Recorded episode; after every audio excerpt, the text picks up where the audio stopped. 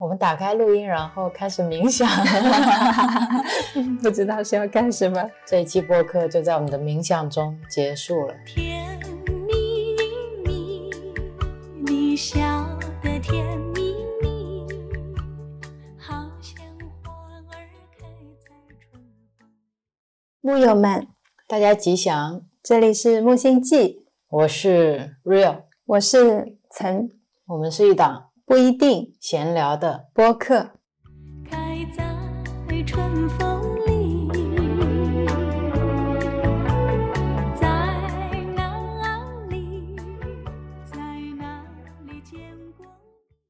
今天是二零二三年四月十八日晚上的七点十分。是的，今天我们要来录一期简短的播客，我不敢立这样的 flag。分享一下最近幸福的小事。是的，是的，太幸福啦！原本呢，这一期被安排的是聊 Chat GPT，最近 Real 也是非常认真的、专注的，一直在关注这些讯息。那大家也知道，Chat GPT 呢是一个动态的新闻，所以不是说它是固定不动的，每天每天都会有新的。已经想聊很久了，我就跟 Rio 讲，那我们就慢慢理，理到哪一天你觉得 OK 了，我们就可以聊。它没有一个时间截止。并不是因为这个东西每天每天有动态新闻在更新，嗯而是因为我想要了解这个语言模型的话，我需要知道很多过去。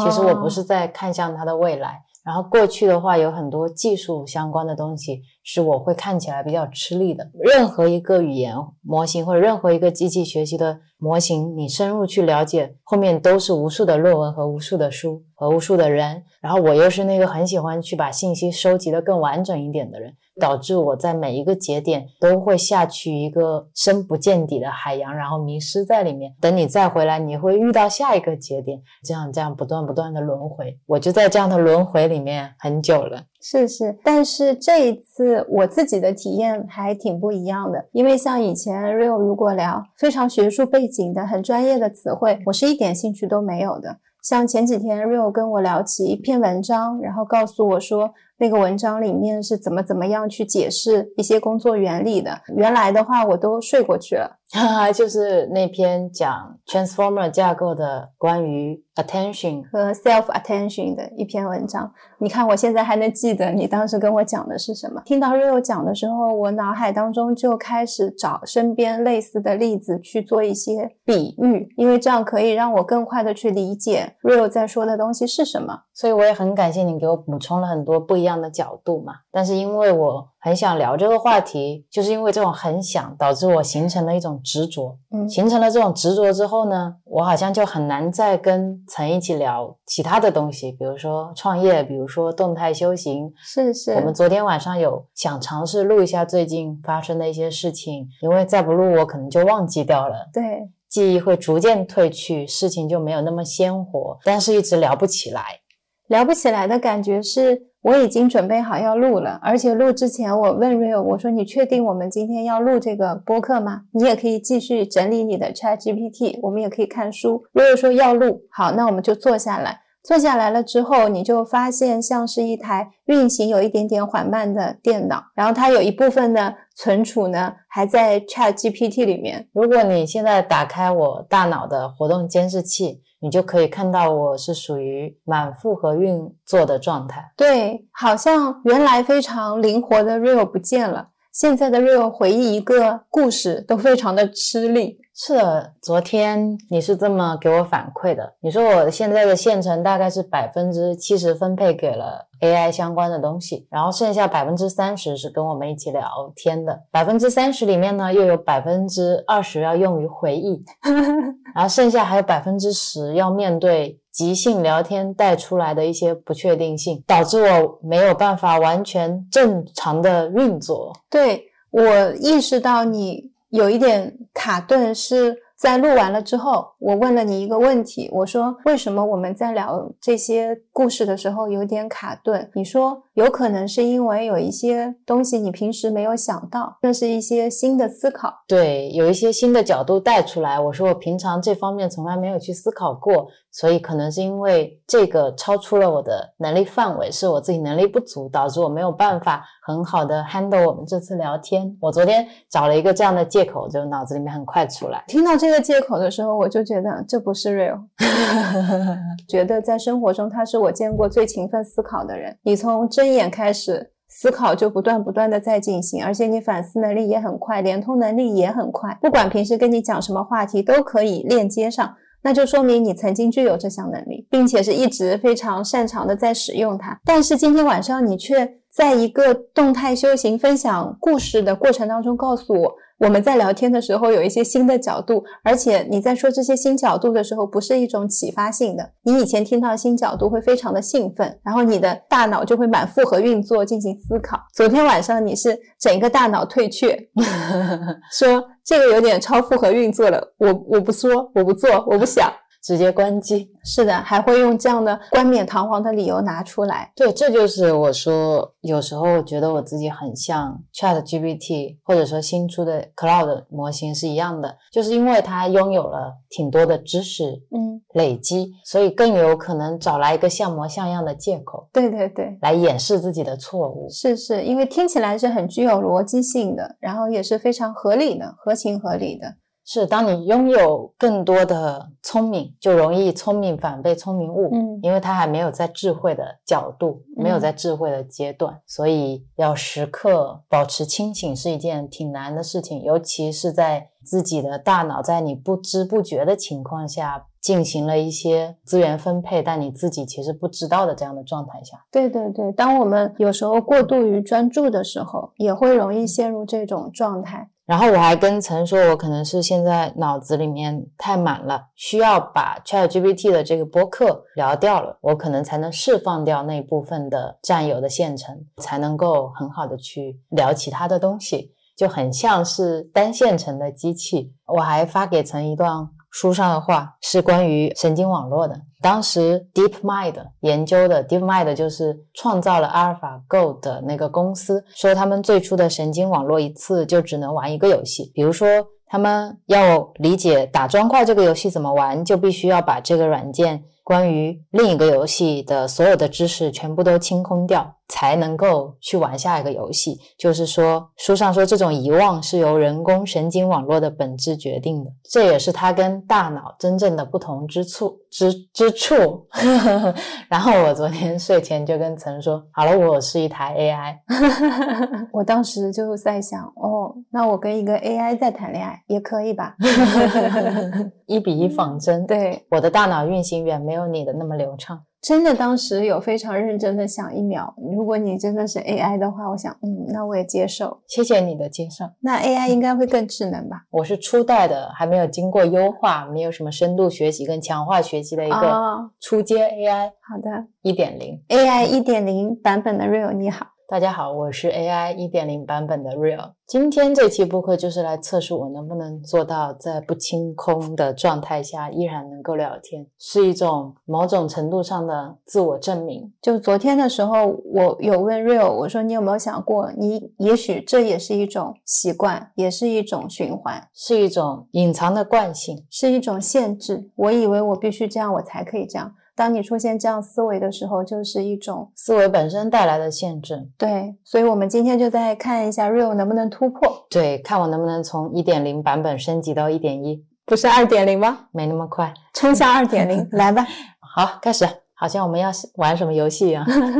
我们呢，聊一聊最近发生的特别。开心的一些小事情，记得几件说几件啊。哦，好的。第一件就是喂猫猫的事情，这件事情呢，特别特别实名感谢我的朋友英俊。英俊是一个女生，对 对对，是一个很可爱、很漂亮，并且单身的女孩子。她现在在杭州，她是从杭州自驾到舟山来出差，出差的地方大概距离我们岛有一个多小时的车程。是的，是的，提前一个礼拜有跟我说起这件事，也没有跟我们具体说是什么时候到，所以 Real 就跟我提了一嘴，说英俊可能会来。那我想可能在某一天他会跟我们说过几天来，对，然后我们已经完全忘记这件事了。那天，直到我们前阵子买鱼去放生那天呢，也是去菜场正在买菜的时候，刚买了豆腐，老板还送了我绿豆芽，我好开心。然后要去第二摊买菜。Rio 就说英俊来了，而且他是在我的一个朋友圈下面留言说你英俊哥来了，要不要一起吃晚饭？然后我就跟陈说买菜到此为止，我们要回去了，因为英俊哥要来了，因为还有一个小时的车程嘛，刚好我们就把小鱼放生了，跟英俊一起去吃晚饭。等到我们去餐厅的时候，英俊跟我们说他要晚到一点，因为他在喂猫猫。是啊，我跟 Rio 想哪里有猫猫可以喂啊？已经待了两年了，没怎么见到流浪猫啊。是小区里面倒是会有，但是你说公共场合的话，其实比较难看到。偶尔树丛里面有一两只，但是你很难跑过去追着它们喂。是后来英俊喂完猫，到了吃饭的地方，告诉我们有啊，就在这附近。但是我们这件事情也就过去了。嗯，一直到吃完饭呢，我们要跟他一起去停车场的时候，发现他停在了我们这个如新小镇非常离奇的一个偏远的小小的停车场。正常来说，我们这边停车场方便跟多到你只要开车经过主要的通道，你都是可以停车的。是的，这么跟大家解释吧，就是我们待的那个如新小镇，它是一个商业小镇。所以它的底下是一个大型的地下商业停车库，而且四面都是有入口的。这个不说，你开过来的马路每一条两边都有划线，是地面停车位。周围又全部都是小区，所以小区里面也会有很多的停车的地点，但是从来没有一个人来到这边停到了英俊会停的那个角落。是的，它的停车的地方在一个河边，非常小的一个停车场。其实它应该是主要服务于那边有一个私人的月子中心。也是小小的一家，我们平时散步偶尔会经过，从来没有觉得有人会把车停去那里。英俊就是那个人，对，导致我一开始带他去这儿也不对，去那儿也不对，是。我们想岛上还有哪里有停车场吗？没有了，你肯定是在这些主要的停车场。等我们快到那个停车场的时候，那条步行道旁边就放着几个垃圾桶，垃圾桶那边就有猫猫。这些猫猫果然离这个停车场特别近。嗯，它喂猫猫的时候呢，有好多只，我们还拍了视频，六七只。那天晚上呢，可能有七八只不止。哦，这个视频呢，我们剪在了 B 站上，大家是感兴趣可以在 Show Notes 里面点链接。接看那天晚上，我就学习了如何喂流浪猫。我跟 Rio 都不是猫缘很深的人，像我的话，家里面是禁止我养宠物的。我从小看到猫都是害怕的，我觉得猫不像狗狗那么主动的会亲近你。我也不太了解它，所以我不知道它是不是友善。突破我这个界限的就是祖印蚕丝的那只小猫咪，我们也拍了一些视频，大家可以看。它就是那种你到了主动躺下，表现出一份善意，你来撸我吧。那是我第一次这么近距离的接触猫，我觉得，哎，猫很可爱啊，猫好治愈啊，那是第一次有这样的感觉。我小时候也怕猫的，就是在杭州跟我的一个好朋友一起住的时候，他养了一只猫，那是我刚开始跟猫有一些接触，但那个时候我还学不会跟猫相处，是那种它一定不可以进我卧室的那种。等到我也是在祖印禅寺跟那两只猫建立了一些不一样的革命友情之后。开始对猫渐渐改观的，但是没有除了这些猫以外的猫源了。就像我们平常早上看到在我们家楼下晒太阳的那只小猫，它看到我也是目中无我，对我一点都不感兴趣。看到陈就会跟它打招呼。在视频里面呢，我跟英俊说我会接过它的衣钵。我们当天晚上就买了猫粮，在京东买的，所以预计第二天就可以开始喂它们。猫粮也是如期到了。家里也有可以模仿英俊装猫粮的罐子，是我们吃坚果多下来的空罐子。是的，是的，一比一高仿了英俊的喂猫技术。比如说，到了摇一摇，把猫粮是一小坨一小坨的分开放，让它们不至于挤在一起吃。在学习的过程中，也是有经过一些。更改跟迭代的，比如说在大马路上太多的猫可能会太显眼，怕猫吃饭的时候被来往的人吓到，我们就会把喂食的位置调整到一个有遮挡的地方，让它们感觉自己是更自在一点的、更隐蔽一点的。比如说下雨了，我们就会到树下面去，把它们引到一个 loft 下面吃，让它们遮一点雨。我们发了视频之后呢，有波友跟我们说可以给他们带干净的水，就学习带了水给他们喝，再进行一些微调。是是，然后昨天曾在问我说，怎么英俊随身带着猫粮的时候，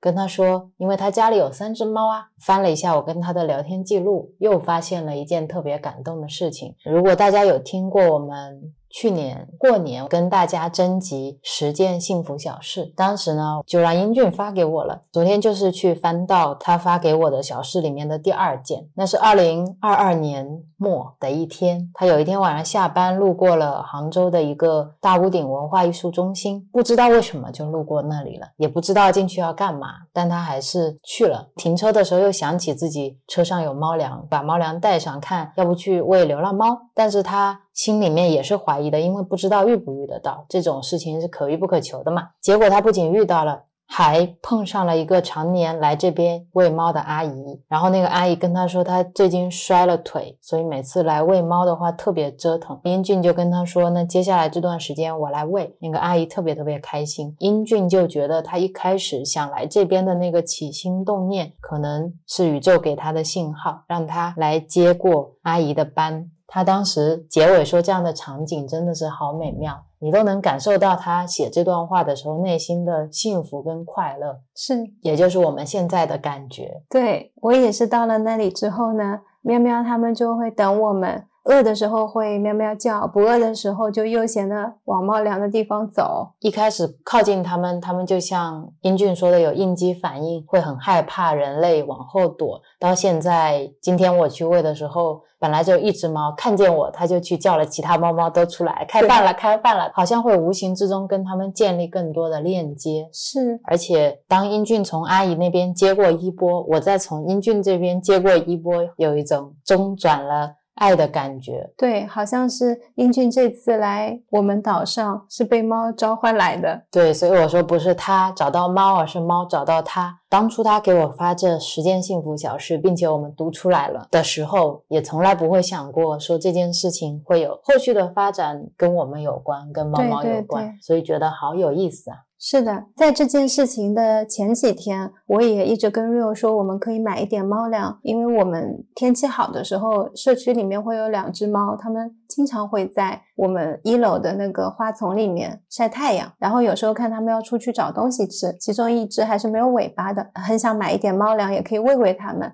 但这个呢，也没有说敲定马上立刻要去做，就只是提了这样一个想法。有了这个想法之后，英俊就来了。是是是，好像宇宙也告诉我说，对对对，要做，不过不是在你们楼下，去那边。对对对，小区里的那只断尾的猫，有一天。看见它了之后，我们后备箱有猫罐头。Rio 说：“你赶快打开给它吃。”就变成我追着猫喂食。是的，追了一路，然后猫吓得跑走了 真的很好笑。学着英俊摇了摇猫罐头，它根本不为所动。嗯太真的太好笑了，就很多这种很搞笑的事情。在喂猫的过程中，还有特别感人的几件事。一件是我们在那边放了水，每天我都会带两个一次性的杯子。给他们倒一点干净的水。我预期呢是保洁阿姨一定会扔掉的，放在地上面是影响他们的整洁度的。结果第二天去的时候，发现两个水杯不仅仅在，水还被加过了。调整到了一个更方便的位置给猫猫喝。是的，有一天我们喂完猫猫准备走的时候，看到了一个男孩子，好像也是突然路过这边，发现有一些猫猫没饭吃。他刚到的时候，我们还没有喂猫粮，然后他就去隔壁的便利店买了一根火腿肠。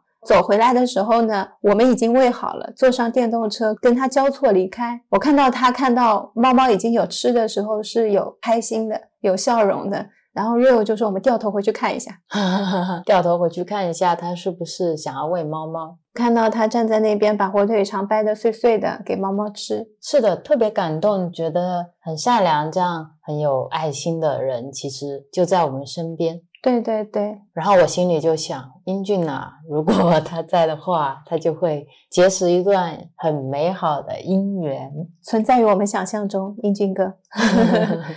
还有一件跟猫猫相关感动的事情，是我发了 B 站视频，有一个波友看了之后还资助猫粮了。是的。他说跟我们一起接力啊，波友们真的让我们无比的充满了前进的力量。感觉我们有一个爱的小圈圈，大家是手拉手的。是的，是的，谢谢。谢谢，谢谢大家。哦，英俊这里还有一件事情，什么？那天我哦们一起吃饭的时候，我就跟英俊不经意间提了一嘴，说我那两天特别想吃韩式部队锅，但是在舟山呢，因为没有盒马，没有山姆超市，所以买起来特别不方便。陈都已经帮我看好了怎么样自制部队锅，准备去买辛拉面，然后拿里面的酱料包，再自己去菜场买一些豆腐啊之类的来做。结果英俊哥回杭州之后，第二天就跟我说，他已经给我买好了部队锅了，有一种我把我的霸总称号送给他，有一种被照顾的感觉。嗯然后我看到顺丰的推送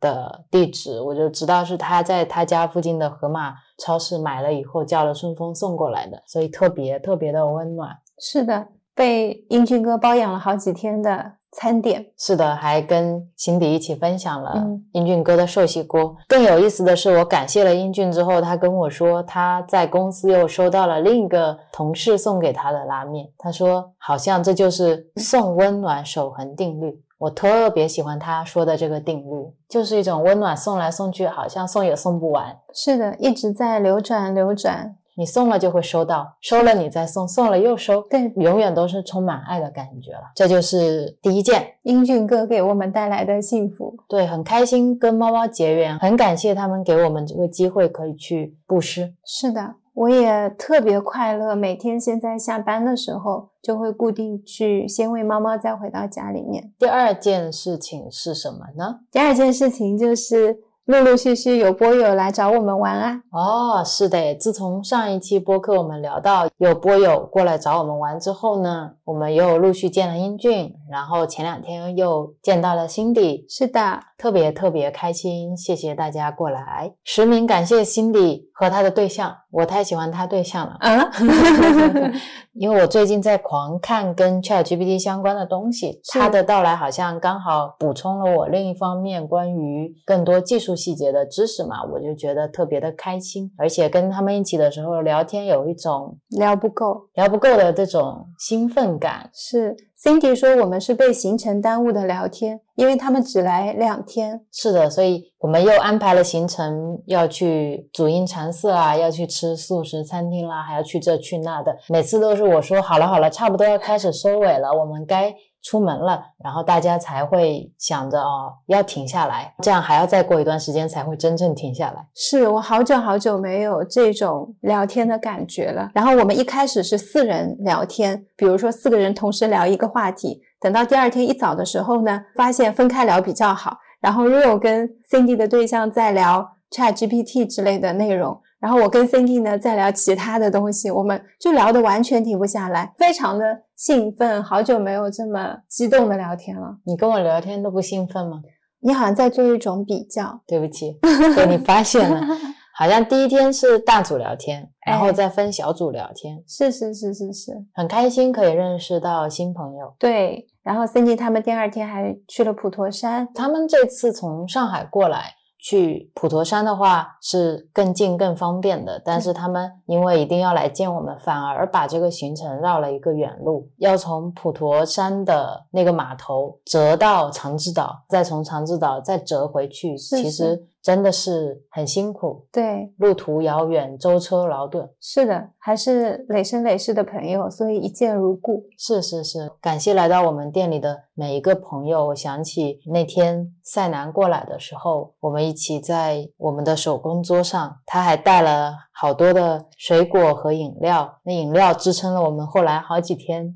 下午茶时间，是是是，然后我们兴奋的聊很多关于书的话题，对对聊很多关于我们想法啊、催眠啊之类的话题，我觉得也是一种聊得停不下来的状态。是的，然后英俊来的那天是晚上了嘛，吃完饭也是在店里面聊我们一些创业的经历啊，一些内心的很多想法，就在我们那个转角的楼梯，你们俩在上面，我坐在下面，开了一个小小温暖的灯，聊着聊着会觉得这个场景好像也似曾相识。非常的温暖、温馨又熟悉，一直有这样的一种感受。最近过来的这这些朋友们，确实都展现了什么叫累生 累世的朋友。像 Rio，他平时是遇到陌生人还会多一些好奇心，会问问问题。然后了解一下对方是做什么的，有没有什么有意思的故事，挖掘一下。像我的话是一个蛮慢热的人，我就真的是很慢热，一般要稍微熟一点，我才会展现真实的自我。这是以前我是这样一种状态，但最近几次见了波友之后，我就发现是真的，一见如故。比如说像 Cindy 有到我们家里来，我本来在想要不要特别收拾一下，变得更整洁、更干净一些。然后我想，那我们本来就是这个样子，我们不是一个 IP，不是一个要塑造我是怎么样形象的感觉，所以真实就好了。平时该怎么拖地就怎么拖地，有一些地方有灰尘就有灰尘，没有关系。Cindy 在拍的时候，我觉得就很好，给大家播友展示的，这就是真实状态的我们。是的，虽然当时拍的时候，我还是内心有一些羞耻感的，开始拍了以后就没有想法。嗯，因为一般来说拍视频。像这种介绍家什么，一般是我介绍的多一些，所以 Real 那一天是属于突破性的一个新工作。对，而且我听到 Cindy 说他会发到群里去给波友们看，你就又觉得有一点不好意思。家里是还比较私人的空间嘛，会不会有一些角角落落，你感觉收拾的不够整齐、不够干净，巴拉巴拉的想法是会出来的。哦，你也会出这样的想法？会啊，当然会了，因为这是我家。如果说这是店里，我觉得是无所谓的，你怎么拍都可以。哦，但是家的话，对我来说还是一个偏私密性的地方。但是我觉得我可以打破它。嗯，最近大家都在练习打破，我非常欣赏我们的波友们。是啊，然后就收获了群里面大家说哇，好可爱，好可爱啊！这样虽然我不觉得自己可爱，但是我收获了这份快乐。然后就是 Cindy 来，我们特别开心的一件事情。是的，非常感谢大家给我们一个机会可以相遇，给我们带来这么多的快乐。嗯，第三件呢？第三件事情就是一个反馈，我们的有一个听友上周跟我说的一件事情，他说听了我们上一期跟妈妈的那期。没有修行的修行。他说他那天晚上准备用他的小锅烧水喝，因为早上听了我们的播客，很自然的看了一下锅盖。发现锅盖上的螺丝生锈了，然后他就拿出了同事离职之前留给他的小锅，也感受到了能量的流转。他说：“谢谢我们的播客，让他在无意中注意到这件小事，提醒他要活在当下。”这件事情让我觉得特别的神奇，神奇到能同步到都是锅上的螺丝生锈了。嗯，然后也很开心，大家听我们的播客的时候，其实是把所有的注意力都投入进来了，是是，才能。真的把这份频率共振起来，嗯，能够在听了我们播客之后，把这些东西再传递到自己的生活里面去。还有一个很感动的留言是另一个播友，不知道有名字有没有念错，应该是 Aaron 吧，他也是上周末的时候发给我的，他说。Hi Real，想和你和曾分享一件喜悦的事情。他说听我们有一期播客第三十三期《创业手记》，空间的状态是你的内心。他是这样的，我播客考古去了，从第一期开始，好像每期都听了，而且听了每一期都有留言，特别认真，我也特别感谢他。听到那期之后呢，他在下面留言说想去看树宝，就是我们店里的发财树。他在下面留言之后呢，曾也有跟他回复留言，我说树宝最近秃头了，就是跟他有聊起树宝的一些情况。然后他说，对话完之后的某一天，他在小树林里面走路，突然想到，如果以后他和他的伴侣有孩子了，就想要孩子的小名叫树宝。跟他的伴侣分享了，他的伴侣也很开心。他说：“谢谢我们激发了他的灵感，他很喜欢树，脚踝的纹身也是树，好像一切都是因缘具足，刚刚好，特别特别感动。”嗯，因为我也很喜欢树宝这个名字。然后今天好像在朋友圈看到他说感谢树宝的到来，是在这个时候你发现他说的那个树宝不是我们店里的树宝，是他跟他的伴侣有了一个树宝，特别特别的替他们开心。嗯，在这里祝福树宝随喜他们。是的，然后我看到他有了树宝之后就升起了，我说我要去做孕妈系列。我要给这些刚出生的小宝宝也能用上非常天然的产品，我希望他们能更多的接近于这些自然，是是，然后就升起了这样的雄心壮志，随喜你哦，谢谢哦。另外还有一个很开心的反馈是 Teresa 株式会社。他之前在我们这边买皂的时候呢，很有意思，因为他买了太多块了，我就问他，我说你是都给自己用吗，还是要送给朋友的？他说要送给妈妈。当时我就觉得很好啊，会想到要送给妈妈一起用。然后他隔了一阵子以后又买了一些皂，说还要给妈妈，因为妈妈大力夸赞了百花蛇舌草和家事皂，他说要这次给他试一下别的皂。你感觉到他的那种兴奋。对我们来说也很兴奋啊！对，因为他说他妈妈是一个平常要用叙利亚月桂古皂的人，对皂是蛮有要求的，但是会夸我们的皂，所以他觉得很开心。那这份开心透过妈妈传递到他，再传递到我们，对对对，一下子让我觉得我好有面子。是的，是的。如果现在拿起那个百花蛇舌草皂，都会昂首挺胸。本来会说，哎，这个皂看上去是外表平平，现在就是有妈妈夸赞过的皂，了不起。如果现在有人说你随机选一块皂，请 Real 选，Real 就说百花蛇舌草。是是是，就像我妈妈夸我们的东西东西好用的时候一样，有一种。不一样的认可感是是是，然后像我妈妈也是说，她用不了其他的产品，就会跟我预定，比如说你下个月一定要记得给我做面部的精油，因为我妈妈是用了很多年了。其实当时我只是觉得我没有什么其他的方式可以让我妈妈改善情绪，我就想悄咪咪的在她脸部保养的时候把一些精油放进去，可以让她在涂脸的时候能够有一个时刻是开心快乐的，是这样的发心做了这件事情。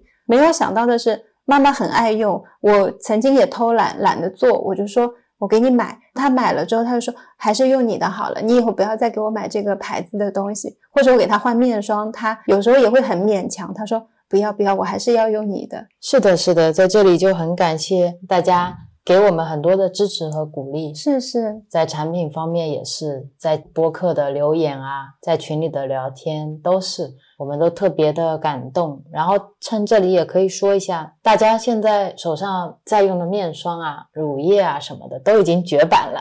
告诉大家一个利好消息，你们的所有产品都绝版了。对，那你来解释一下什么是绝版？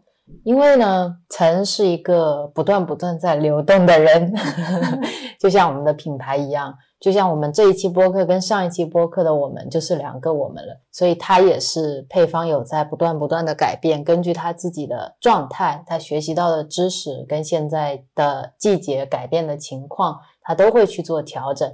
我记得之前柠檬姜汁有问我说，为啥精油喷雾不能做个超大瓶的？因为他很喜欢那个味道。我当时就问曾，哎，为啥？曾跟我说是因为我觉得你不同的季节，不同的心情。会有不一样的感觉，尤其是对于气味，我们有时候会限制于我只喜欢这一种，像是在筛选我更喜欢什么，而不是抱着一种全然体验的心情。这是我之前的一种想法，因为我以前用香水也是只用一种，每次出去都不会换香水。虽然我很想尝试，但一直遇不到下一瓶我更喜欢的。然后像现在，我觉得我们是动态的，我们是流动的嘛。所以香味也是可以动态的流动的，因为一方面是不要给自己很多的局限性。比如，今天我拿到了静的这瓶喷雾，我觉得太适合我了，它简直就是我的理想喷雾。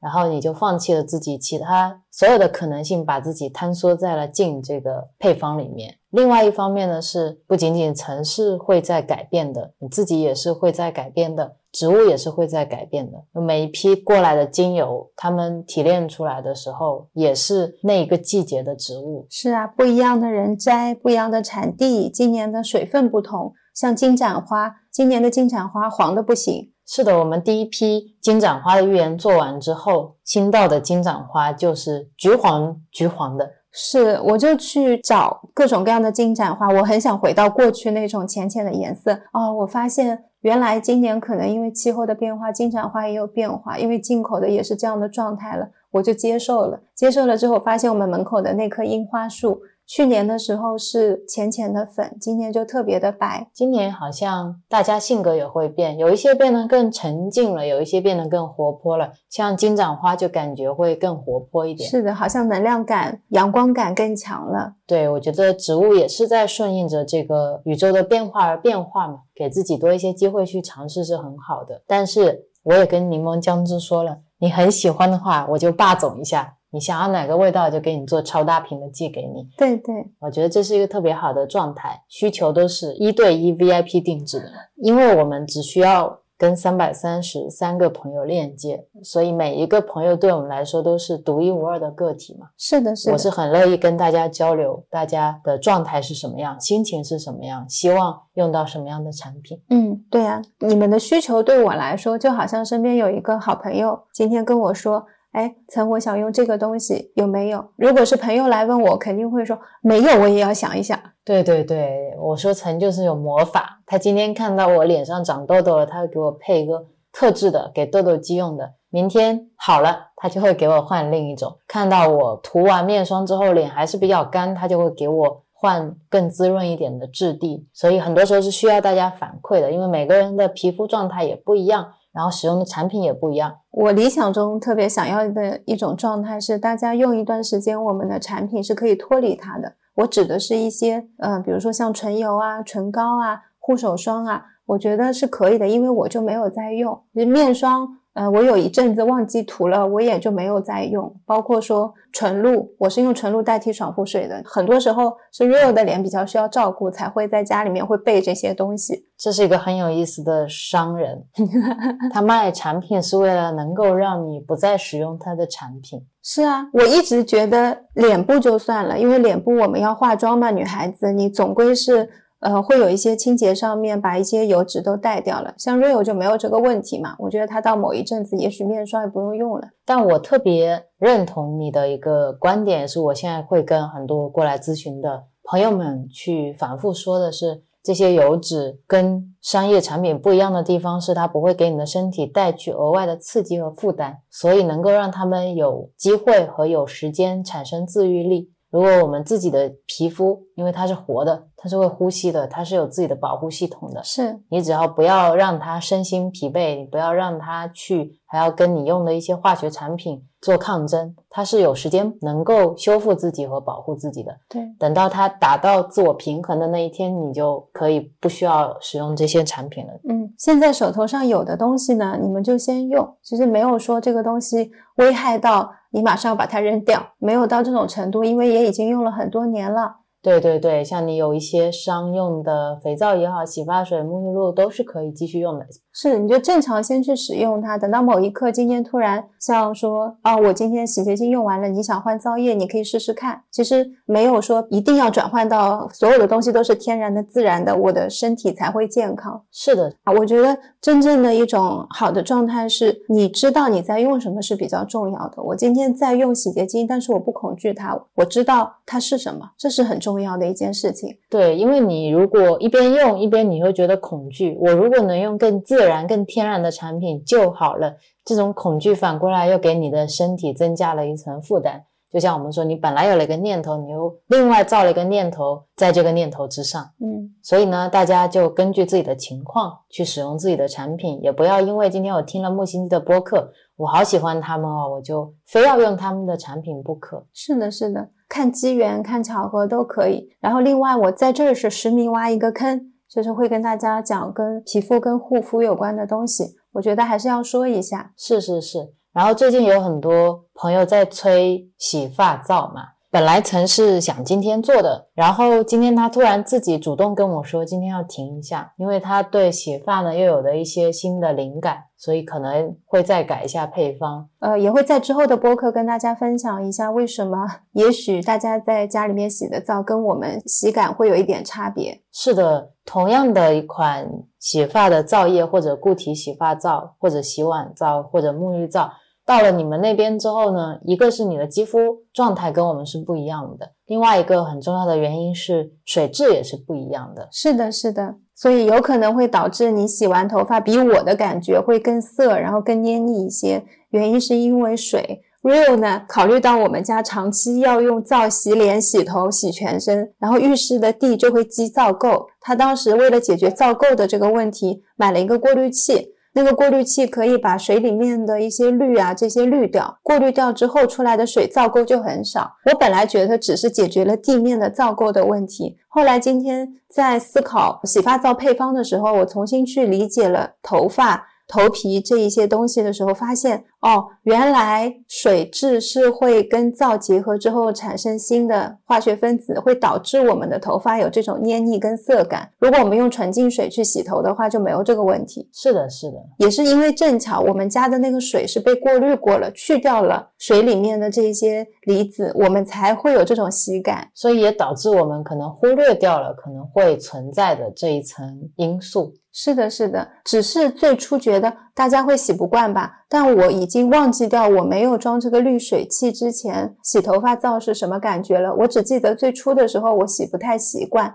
那个习惯好像是一种干涩感，跟感觉有点不是很吹得干，那个时候就是有这么一个印象。但是后来呢，Rio 就买了滤水器，装上了之后，洗着洗着就顺了。我就觉得是我 洗习惯了。对你，如果正好跟我一样是短发，你就可以测试一下，打开一瓶纯净水 拿来洗头去试一下。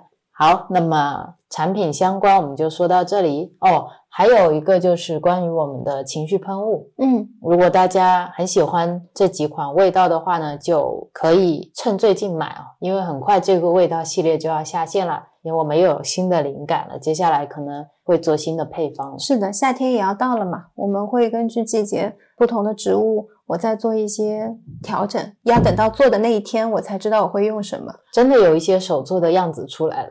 嗯，因为这一次的这一套我就是一边做配方自己出来的，所以下一次我也想就用这样的方式，就不用提前去想了，让配方流过你。对我就是配方的搬运工。是是是，好，那还有一个特别感动的呢，是今天早上一个波友来加我的微信，他叫 Simon，不知道有没有念对，然后他。跟我说他想加入星球群，是因为想要一起去成长嘛？关于这个，我是不是也可以说一下？嗯，偶尔陆陆续续每天有那么一两个人来加我好友，说想要入群嘛。我一般之前都会是问大家，你加群的发心和预期是什么？把这个作为一种审核和筛选的机制，因为不一定我们这个群就是适合所有人的，所以我希望大家来到这里是真心可以把这个地方当成一个木星记的客厅。然后就在今天，我突然有了一些新的感觉。在今天这几个播友发了他们的发心和预期给我之后，比如说我想要在这边认识更多的人，我想要在这边有所成长，我突然就想跟他们说，当他们放下这些进群的预期，他们就可以进来，特别特别好，真的特别好。然后我就跟陈分享，我也挺喜欢我在这个观念上的小小的转变。当时我在厨房，Rio 跑过来跟我说的时候，我在心里鼓掌。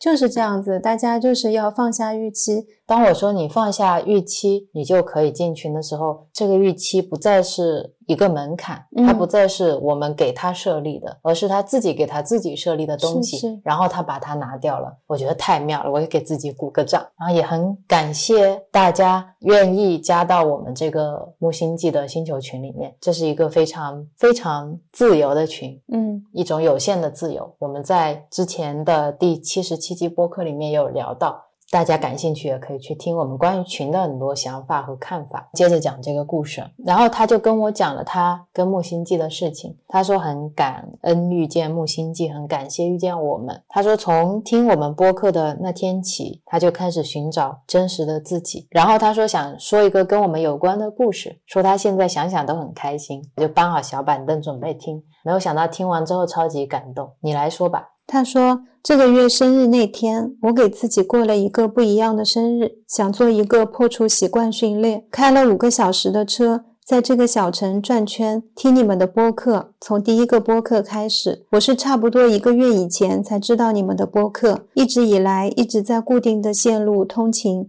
这次随心开车，想去哪儿就去哪儿，忽然发现了很多不一样的美好。还有就是一个有年龄的直男，那天买了我人生的第一个香薰蜡烛，是我们吧？是石宇光，买了录音麦克风，那天觉得声音是那么真实，还去了这个城市的两家线下书店，主动找两个主理人加了微信，这在以前从来不大可能。我是一个有社恐症的人，晚上还买了一个冰淇淋蛋糕，我的八岁女儿陪我过了第一次生日，很开心。听了你们的播客，发现了自己身上的美好。木星记帮我打开了我的心，原来一直封闭着。不好意思，我手机打字慢。谢谢你的时间。对我当时看了特别特别感动，我说很感谢他愿意花时间听我们聊天，他愿意开五个小时的车在小城里面转圈圈，愿意给自己过一个不一样的生日，愿意去和主理人加微信。甚至他今天愿意来加我的微信，主动说想要入群。可能换做两个月前的他自己也想不到，现在的他会在做这样的事情，也想不到原来感受美好和流转美好其实没有想象中那么难。而且当他转变了，身边的人也一定是可以感受到的。比如说他的女儿，他的女儿一定会被他的快乐所感染和带动，所以超级超级替他开心。嗯。然后当时我说，能不能把他的这个故事分享在我们的播客里面？很想把这一份爱和感动分享给播友们。他就说了一句我更感动的话，他说：“说出来了就已经不是他的故事了，而是木星记的故事，是木星记给他带来的美好。”然后他说还有很多很多细节，因为手机打字慢，没有能够说出来。但我觉得所有的细节其实已经在我们的脑子里面补充完整了，都用爱和光已经弥漫起来了。是是是，也给了我们很大很大的力量。早上，Rio 坐在我们吃饭的桌子面前，很专注的看什么东西。我很自然的认为他在看 Chat GPT，因为刚洗完澡、洗完头跑出来，我就想跟他分享。哎呀，我对洗发皂又有什么样的一些新的想法？我对头发的理解，在刚才洗头的过程当中 又发生了变化。我怀着这样兴奋心情出来的时候，看到的是一个跟平时不太一样的 Rio。他虽然没有眼泪汪汪，但是我觉得他有一种感动的情绪在胸口，就是那种非常强烈的感觉。然后他抬头跟我说：“你不知道刚才发生了什么。”这句话的开头让我又对应不上他现在的状态，听起来好像并不是一件特别顺利的事情，但是怎么就有一种感动的情绪？他说。我发给你的手机微信，你没有看吗？你去看一下。我就走到瑞尔身边，拿起他的手机，看他刚才给我发了什么。我说我的手机还在浴室，已经等不及了。我看完了之后也是非常的感动，我就突然理解了刚才瑞尔那个在内心热泪盈眶的情绪是哪里来的。对，因为他特别说让我去跟你也说一声谢谢。我这段对话就反复看了好几遍，在他说他。的心被我们打开的时候，你真的有一种一种你自己做了一件很美好的事情，又觉得你自己何德何能的感觉。对我对他的那种开车在路上，在一个熟悉的城市，可能去到一些平时没有去的地方，然后你重新看见了这里不一样模样，那种感觉链接太深了。就像我在小区里面看见一些柚子树，明明已经结了很大的柚子，你一看就已经有十五六年了。但我在过去的那么多年里，从未看见他们。你在那一刻是非常非常的惊喜，但你同时也觉得非常非常的感触。是的，然后今天我还特别感谢了陈，就是他的很多这些对于细节。自己身边的事情跟妈妈的经历这些分享，我觉得可以给大家带去非常多的感同身受，就会让他们一下子也能够感受到自己身边的生活原来是可以不一样的。特别喜欢你讲的这些发生的事情，谢谢你一直以来的分享。我也很喜欢你每次在我漫无边际的聊天的时候把我拉回来。你现在已经会自己跑回来了，是这样吗？哦，有几期播客我确实好像会自己跑。一点了，对，然后也很感谢波友们，我看到很多波友的留言说他们在公园里面打圈就听我们的播客，然后有播友发过来是他们通勤路上在一边开车一边放我们的播客。之前看到这个照片的时候，我还特别的感慨，就在群里面问大家都是在什么样的情况下去听木星记的 Rio 就是那个问完问题就跑掉的人，但是。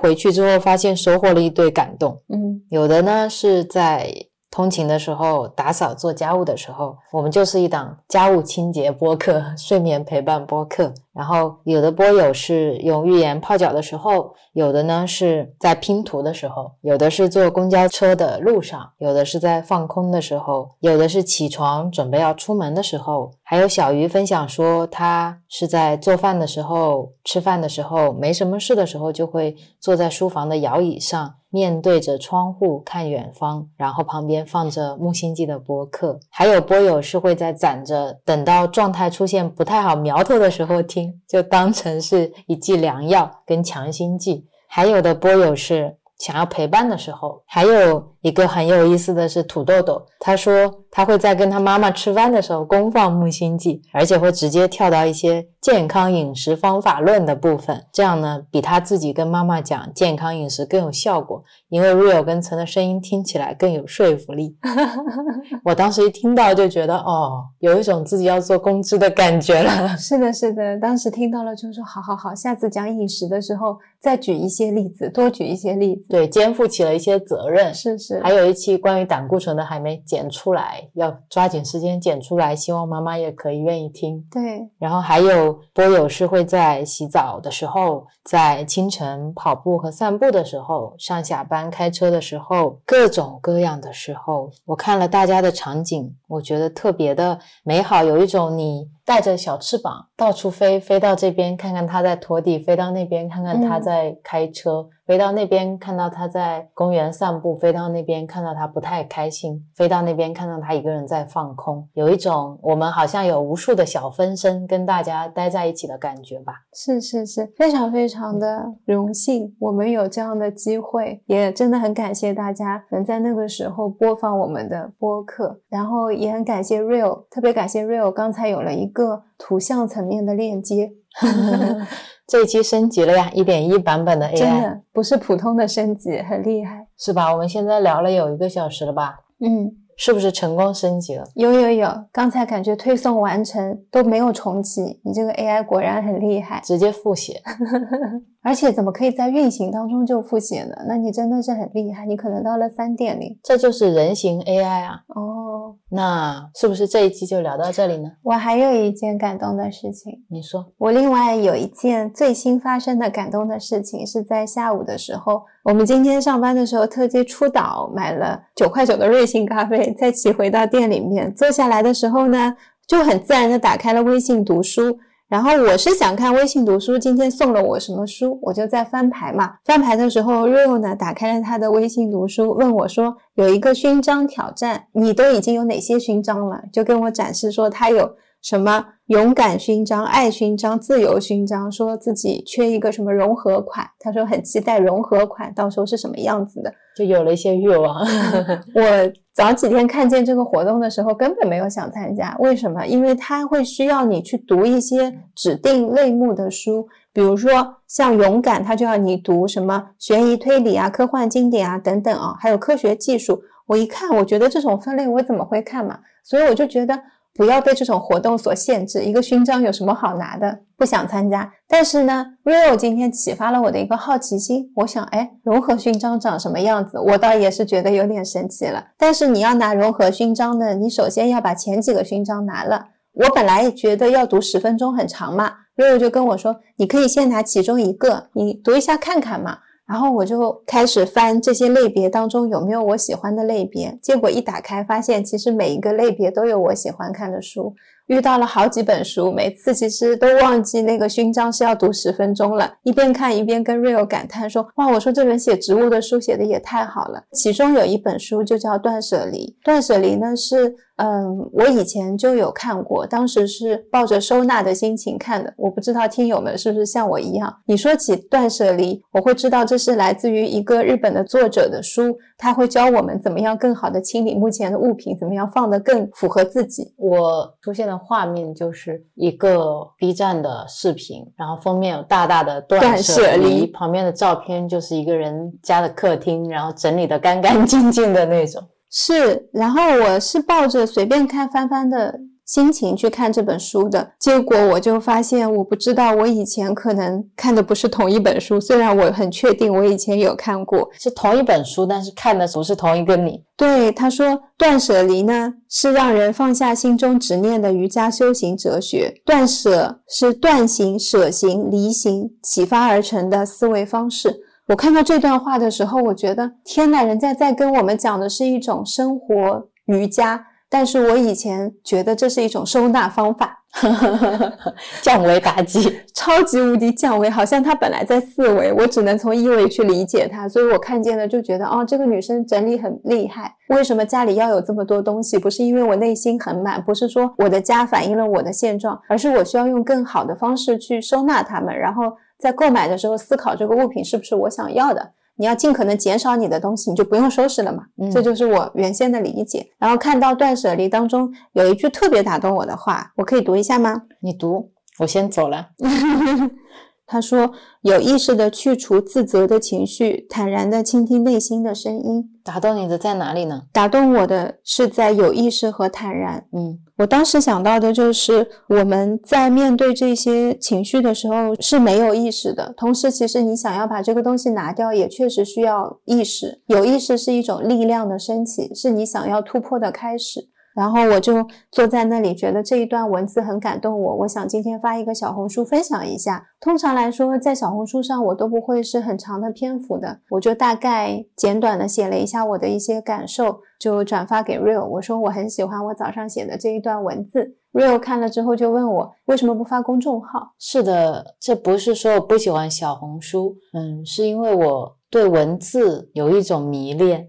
小红书其实它是文字不友好的，嗯，它更希望你视觉化的形式去呈现的。我在用小红书发文字的时候，如果你用它的文字输入框，你是有字数的限制，有排版的限制，有非常多的限制。很多时候大家只能把文字配到图片里面去。但是微信公众号每次我去写的时候，有一种你就是一个作者，你现在就是在用文字这种形式充分的表达你自己，自由的表达你自己。所以我还蛮喜欢，当你想要文字去表达的时候，你就用公众号或者 blog 来写。嗯，当时我就。这么跟曾分享了一下，你为什么不写一篇公众号呢？分享给更多的朋友们。是的，嗯，原先的我呢，也不大会觉得自己是能独立完成一个公众号，从排版啦，一直到最后的所有的东西确认，以及去点那个发送键，原来都是 Real 在做的。我最多是提供图片，比较少会提供一些文字，有时候就是其中的某一段。然后像今天，当 Real 跟我说你可以去发的时候呢？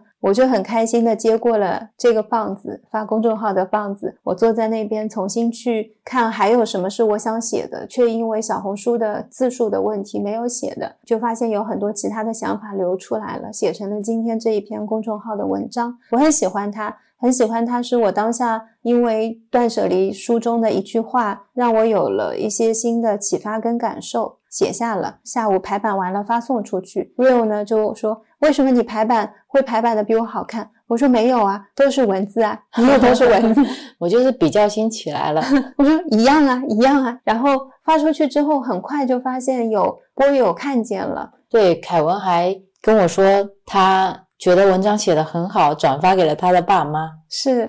我发现，好像分享的力量不仅仅是我想的那样子。我在发公众号这件事情上是有一点匮乏性思维的，因为木星记这个公众号一个月只能发四篇，每一次就想着，哎，说不定哦，说不定有什么重要的事情，你就想通过公众号的方式去发这篇是。最重要、最好的吗？是现在要发的吗？一般都会觉得不是，不是。除非有某一个点，我跟 Real 都觉得哇，这个今天一定要发，然后你就会觉得很少数的次数要给这些紧巴巴的省着用。我现在已经去掉了这层念头了，发完就发完了。是的，是的。我觉得每一次当我们起心动念想要跟大家分享的时候，就分享掉了。不要用四次的来限制我们自己。对，今天也打破了我的一个限制，就是我一个人无法独立发公众号。真的太好笑了，我连怎么加图片都还是 real 现场教的。其实这些都是最不重要的地方，最重要的地方还是你到底想说些什么。当你有了这部分发声和内容的时候，其他的东西都会围绕着这个内容本身帮你安排好的。是是是。我最后有个彩蛋，你最后还有彩蛋，嗯，你说好，没彩蛋，跟大家说拜拜。什么彩蛋？你觉得京东的口罩适合推荐吗？嗯，适合。是吧？这是一个我们戴过比较好用的东西了吧？嗯，我来跟大家介绍一下，我们最近有用到一款口罩，觉得非常的舒服。然后呢，刚才 Rio 说，哎呀，现在都用不上口罩啦，这个推荐呢，大家也不知道用不用得上。但是我呢，觉得现在这个季节，如果大家所在的城市是呃比较容易花粉过敏的，比较容易柳絮过敏的，大家出门的时候还是要佩戴一下口罩。那我们过去的口罩对我来说呢，有一个问题，就是它的那个带子会勒得我比较不舒服，会觉得有一点紧巴巴的，或者是会抠住我耳朵的那个位置。现在跟大家推荐这个品牌呢，是京东京造的啊，是白色的一个医用口罩。这款口罩我最推荐它的原因，是因为它戴起来很舒服，同时它是独立包装的结构。像现在用口罩的使用场景不是特别特别的多，所以我们口罩的使用量会下降。那你在书包里随手放两个，如果你是一个在这个季节比较容易过敏的体质，你可以平时出去戴，然后戴的时候像这样的戴着就会比较舒服。是的，是的，它是一个加宽的耳带，没错，它上面写着是耳朵可以少受百分之五十的压力。确实就是这样子，它的那个勒带太舒服了。如果你们现在还是会有戴口罩的习惯的话，就可以试试看这款口罩，因为它也不是很贵。这样对，因为我们戴过这么多口罩，只有这个你戴起来的时候是可以感受到它有用心在对你的佩戴舒适感上去下功夫的。我常常是口罩戴不久，戴不久是因为不是下巴磕住我了，就是耳朵勒住我了。是的，然后这款口罩也很划算，二十九块九可以买到一盒一百只。是然后我最喜欢白色款，我也是，我觉得白色款非常好搭配衣服，有网网有有那种直播卖货的感觉。嗯，感谢大家听到这里，也感谢我自己手动升级了我自己的 AI 系统。哦，真的非常感谢 Rio 在这么快的时间、这么短的时间里面，立刻发生了一些转变跟尝试。因为昨天你坐在桌子上，你跟我说我们这两期聊下来都没有感觉特别顺畅，你说是不是？从此以后我们录动态修行系列都会有点卡卡的。我昨天就跟你说，我们再录一期，录得很开心。嗯，今天就真的解决了我这个顾虑。虽然昨天有出现这样的想法，我还很坦诚的跟 Rio 说，我等待的是 Rio 告诉我说，你看你这样不是就活在过去了吗？但 Rio 没有，他跟我说解决的唯一方法是我们再录一期。是是是，我也很谢谢你这么坦诚的告诉我你的顾虑，嗯，然后谢谢你，所以感谢会消失，对吗？谢谢你今天陪我出岛买咖啡喝。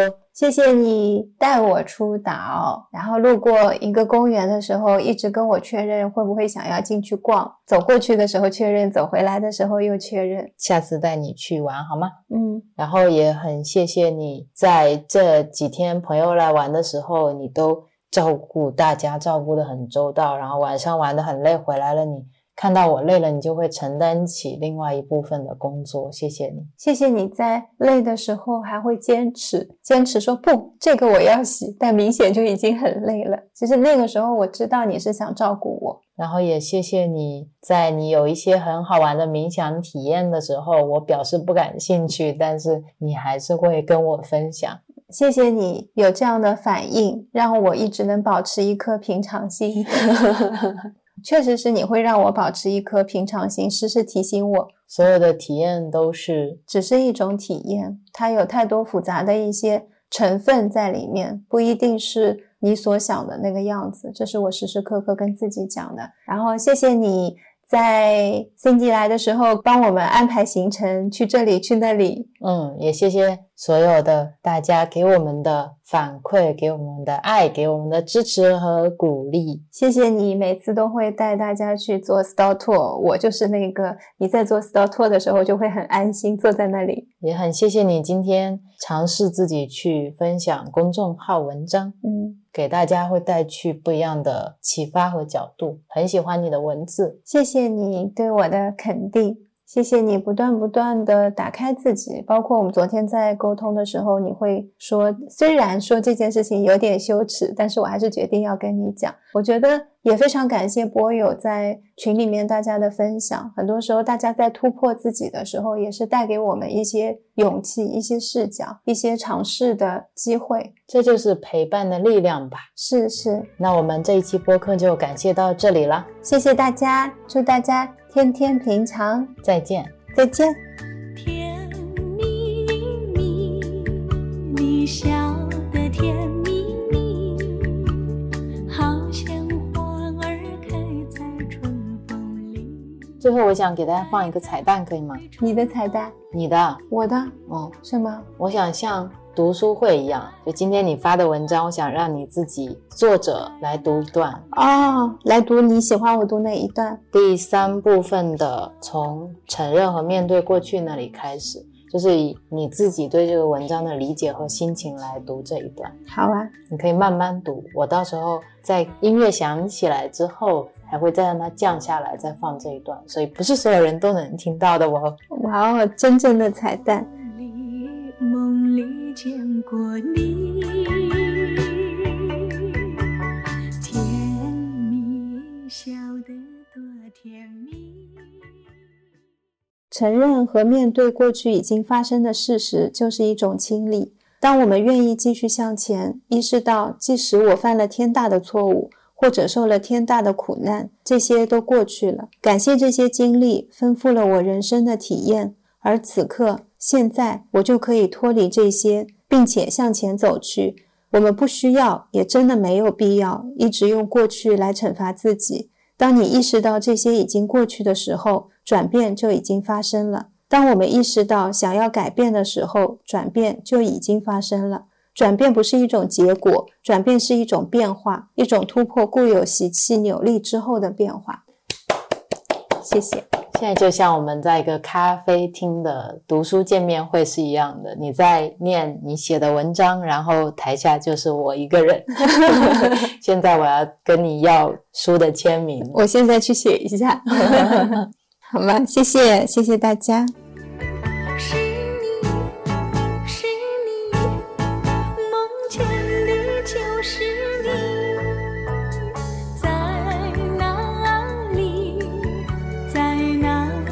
烟波